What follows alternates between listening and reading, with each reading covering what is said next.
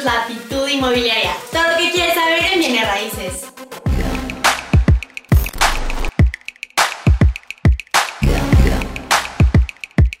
Hola, ¿cómo están? Bueno, pues yo estoy muy emocionada y antes de entrar directo al tema del video, quiero agradecerles muchísimo a todos los que me están comentando, dando likes, los que están suscritos a este canal, los que me retroalimentan en cada video, porque gracias a ustedes ya llegamos a más de 4000 horas de reproducción.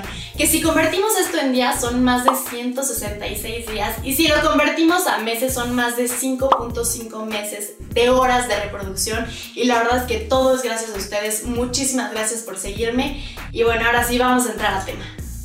Y bueno, si me sigues en redes sociales, habrán visto que en mis stories de Facebook y de Instagram yo siempre les platico acerca de mis experiencias con los clientes, que muchas veces no son positivas. Y algunos de ustedes me comentaron que sería bueno hacer un video acerca de cómo tratar con estos clientes difíciles, clientes enojados, clientes que no están satisfechos. Y es precisamente lo que vamos a ver en este video. Y en este video vamos a ver los tipos de clientes que existen, cómo tratar con cada uno de ellos, además de las reglas de oro para evitar caer en conflicto y también el proceso a seguir si es que ya caíste en conflicto, cómo arreglarlo. Y bueno, este proceso no solamente sirve para negocios o para negocios inmobiliarios, sino también para problemas en general, puede ser con tu familia, con tu pareja, con tus hijos y estoy segura que te va a ser de gran utilidad. Y lo primero que tenemos que entender es que nos tenemos que sensibilizar. Cuando nosotros trabajamos en bienes raíces, trabajamos con personas y cada persona es un universo completamente llena de emociones. Estamos trabajando con personas que están vendiendo su casa porque se están divorciando o que están comprando su casa porque se están casando y tienen toda la ilusión del mundo o a lo mejor están emprendiendo un negocio y están rentando un local. Entonces esta persona va a estar llena de emociones, llena de miedo, llena de incertidumbre, por lo cual es muy importante tener paciencia y ser muy sensible para poder aprovechar estas emociones y usarlas en favor para que así podamos cerrar mejores operaciones. Y lo primero que vamos a hacer es clasificar a nuestros clientes en tres categorías para que tú no te sientas frustrado a la hora de atenderlos. Y la primera categoría que vamos a ver es la de los clientes preguntones. Estos clientes en realidad no están interesados en comprar tu servicio o tu producto. En realidad solamente están preguntando. Incluso puede ser tu misma competencia. Por eso es muy importante que tú filtres ciertas preguntas para asegurarte que entran en esta categoría. Y si es así, dedicarle el 0% de tu tiempo. No lo pierdas. La segunda categoría son los clientes potenciales. Son clientes que sí tienen una necesidad, pero a corto o mediano plazo. O sea, no tienen una necesidad inmediata, pero sí podrían llegar a ser tus clientes. A este tipo de cliente inviértele el 20% de tu tiempo. Y la tercera clasificación son los clientes calificados. Estos clientes tienen la necesidad inmediata de comprar tu servicio o tu producto. Es muy importante que los perfiles correctamente para que sepas que tienen las 3D, que son decisión, dinero y deseo. A este tipo de clientes te recomiendo que le inviertas el 80% de tu tiempo. Y una vez que ya clasificamos nuestros clientes como potenciales o como calificados, es importante que tú determines qué tipo de personalidad tienen para saber cómo atenderlos. Y la primera clasificación son los clientes pesimistas. Es el típico que llega diciéndote, estoy segura que no tienes lo que yo necesito. Con estos clientes hay que ser especialmente cálidos, especialmente amables, pero también sobre todo hacer las preguntas correctas para determinar qué es lo que necesitan. Nuestra segunda categoría son los clientes contreras. Estos clientes siempre le dices un argumento a favor y él te da uno en contra, y otro argumento a favor y él te da uno en contra. Con estos clientes es muy importante encontrar esos puntos de acuerdo para que se dé cuenta pues que estamos en el mismo equipo y que nuestro objetivo es darle un servicio que a él le beneficie. La tercera categoría es el típico cliente que no se calla. Empiezas platicando de los precios y él te termina platicando que si sus papás se divorciaron, que si sus hijos, que si la escuela, en fin, él trata de tomar el control de la conversación y es muy importante que tú lo tomes de vuelta para que así tengas una conversación fluida, eficaz y no pierdas su tiempo. Nuestro tercer tipo de clientes son los que me parecen un poco más complicados de atender porque son todo lo contrario. Ellos no hablan nada. Entonces pues no te dan señales si les gusta, si no les gusta. Así que con ellos tienes que ser especialmente discreto porque este tipo de personas no les gusta estar en chismes o no les gusta que estés hablando de alguien más porque eso hace que sean mucho más retraídos. Con ellos hay que ser pacientes, pero además de la paciencia también formular preguntas abiertas. Evita esas de sí o no. El cuarto tipo de cliente es el típico cliente quejoso, que a diferencia del Contreras, el quejoso en realidad lo que tiene es miedo. Como ya lo mencionamos, es una decisión muy importante lo que está tomando y lo que tú tienes que hacer es determinar si estas quejas en realidad son quejas reales o son quejas de reflejo de miedo. El quinto tipo de cliente es el cliente grosero y estos pueden ser muy difíciles porque pues uno piensa que es personal. Lo que tienes que entender es que este cliente es grosero con todos y no tiene nada que ver con tu servicio. Yo te recomiendo que seas excepcionalmente amable con este cliente porque muchas veces esto lo pone en evidencia y hace que bajen la guardia. El sexto tipo de cliente es el exigente, es el típico perfeccionista que estás hablando y te está interrumpiendo. Con este cliente hay que tener mucha cautela la información que se está dando para que no se malinterprete y de preferencia dejar todo por escrito.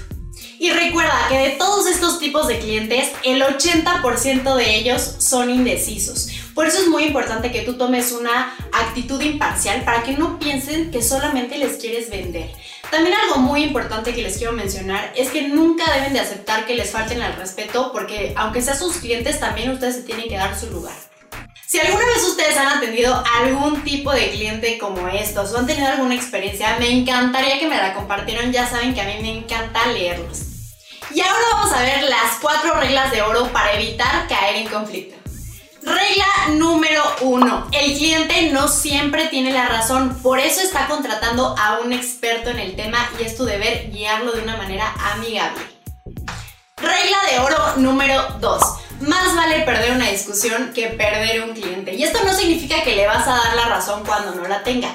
Significa que no vas a discutir con tu cliente. Recuerda que estar en el mismo equipo con el mismo objetivo. Concientiza a tu cliente de lo que le quieres hacer entrar en razón, pero de una manera pacífica para que se sienta tranquilo. Regla de oro número 3. Reconoce tus errores. Tu cliente no va a esperar a que seas perfecto, pero sí espera a que seas honesto. Así que no te justifiques, reconoce tu error y busca cómo enmendarlo, cómo compensarlo o cómo solucionarlo. Regla de oro número 4. Asegúrate que se entere tu cliente de las malas noticias por ti mismo, de preferencia en persona o mínimo por teléfono, nada de mensajes, eso habla de tu profesionalismo.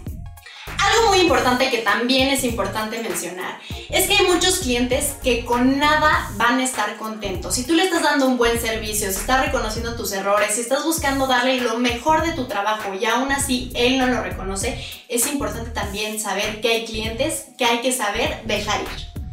Pero si a pesar de todo este proceso que ya te dijimos, pues estás cayendo en un conflicto, es muy importante que sigas al pie de la letra estos 7 pasos para resolver conflictos que estoy segura que te va a ser de gran utilidad, no solamente para negocios, sino también para tu vida personal.